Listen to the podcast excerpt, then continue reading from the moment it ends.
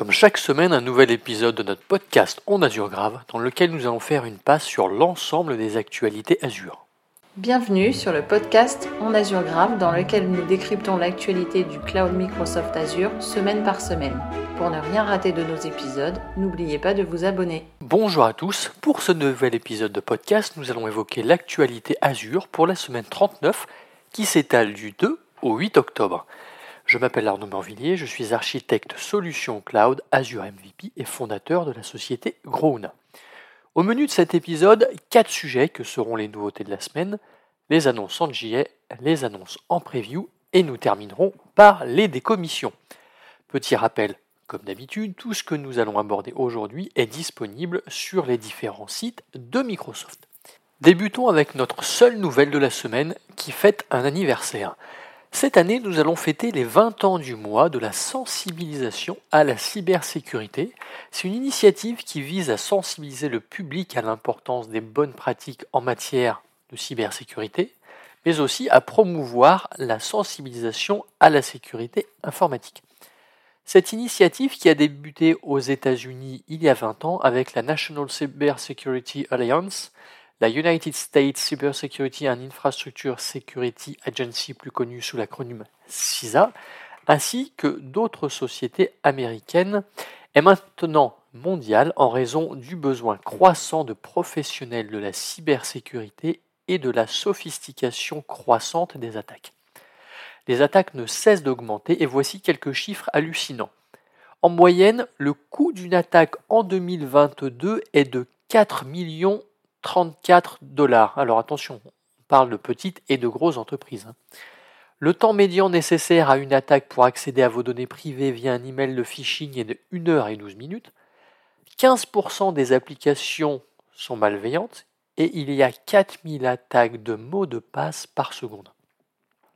Alors évidemment, les entreprises, entreprises peuvent contribuer à réduire les risques en offrant des ressources éducatives en cybersécurité à leurs employés, notamment en encourageant l'utilisation à l'authentification multifactorielle et en fournissant des informations sur les meilleures pratiques en matière de sécurité. Un exemple de cette approche est donné par la euh, société Campari Group qui éduque ses employés dès le premier jour de travail.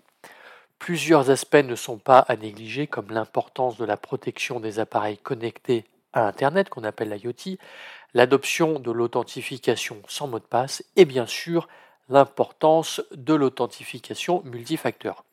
Bref, la sensibilisation se joue à tous les étages et c'est l'affaire de tous pour tenter de réduire les attaques informatiques.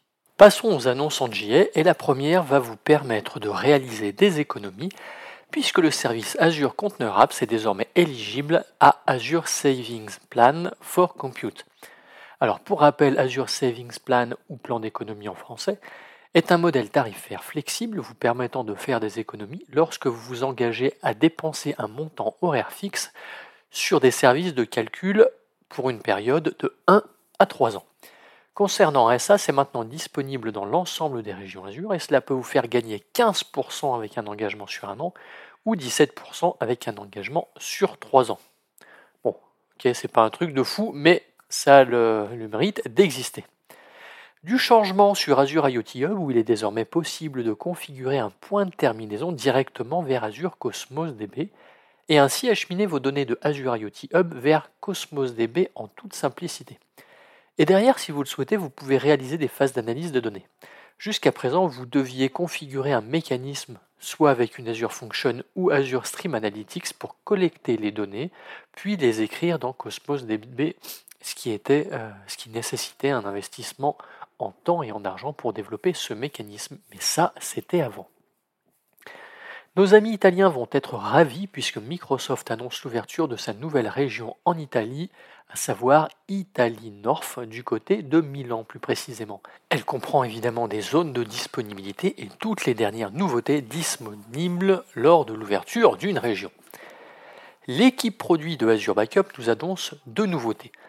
La première est l'autorisation multi-utilisateur au niveau des coffres-forts de sauvegarde. Cela ajoute une couche de protection supplémentaire pour les opérations critiques sur vos coffres-forts de sauvegarde, offrant ainsi une plus grande sécurité. Pour fournir une autorisation multi-utilisateur, Azure Backup utilise une protection des ressources pour garantir que les opérations critiques sont effectuées avec l'autorisation appropriée, de la même manière que l'autorisation multi-utilisateur fonctionne actuellement pour les coffres Recovery Service. La seconde nouveauté est l'amélioration de la fonctionnalité Soft Delete qui permet de récupérer vos données de sauvegarde en cas de suppression accidentelle ou malveillante. Vous connaissez sans doute le Soft Delete qui est déjà présent sur de nombreux services Azure comme les comptes de stockage ou encore Key Vault. Eh bien, c'est terminé pour les annonces en JA. On peut passer aux annonces en preview. Et la première concerne le service Azure Data Explorer. En effet, un nouveau module complémentaire pour Splunk fait son apparition qui permet aux utilisateurs d'ingérer une fois de plus sans effort des données de Splunk vers Azure Data Explorer. Pour les petits curieux, je mettrai le lien vers la documentation officielle. Maintenant, un nouveau service qui fait son apparition, à savoir Microsoft Playwright Testing. L'idée vous permet de réaliser facilement des tests Playwright de bout en bout sur vos applications. Alors pour ceux qui, comme moi, découvrent Playwright, euh, c'est en fait un projet open source maintenu et sponsorisé par Microsoft qui offre une API pour piloter des principaux browsers. Et de là, vous allez pouvoir déclencher des tests comme s'ils étaient réalisés par des utilisateurs. Alors vous allez me dire que ce n'est pas nouveau, que ça existe déjà. On a par exemple du Selenium euh, que j'utilisais il y a quelques années. Et ben, je vous répondrai effectivement que ce n'est pas nouveau, mais ici on parle d'un service clé en main et qui plus est maintenu par Microsoft. Vous utilisez sans doute les alertes présentes dans Azure Monitor pour surveiller la télémétrie de vos applications, qui permet d'identifier rapidement des problèmes affectant vos services. Jusqu'à présent, les alertes prenaient en charge l'exécution de requêtes sur les données Log Analytics, Application Insight et les tables Azure Data Explorer.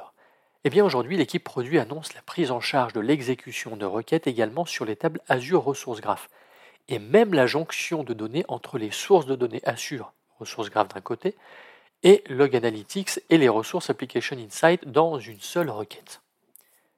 Concernant le service Azure NetApp Files, les clés de chiffrement gérées par l'utilisateur plus communément appelé CMK sont maintenant disponibles dans les régions du gouvernement US. Et enfin, la dernière annonce en preview concerne App Service avec la possibilité de sauvegarder et restaurer sur vos comptes de stockage lorsque ce dernier a son firewall d'activer. En fait, c'est simplement euh, autoriser le VNet euh, associé à l'app service ou à l'ASE au niveau du firewall du compte de stockage. Alors pour être totalement transparent avec vous, je pensais que cela existait déjà. Nous avons terminé les annonces en preview autour des décommissions et la première est relative à Azure Machine Learning Explanation and Fairness Dashboard qui sera supprimé le 14 mars 2025.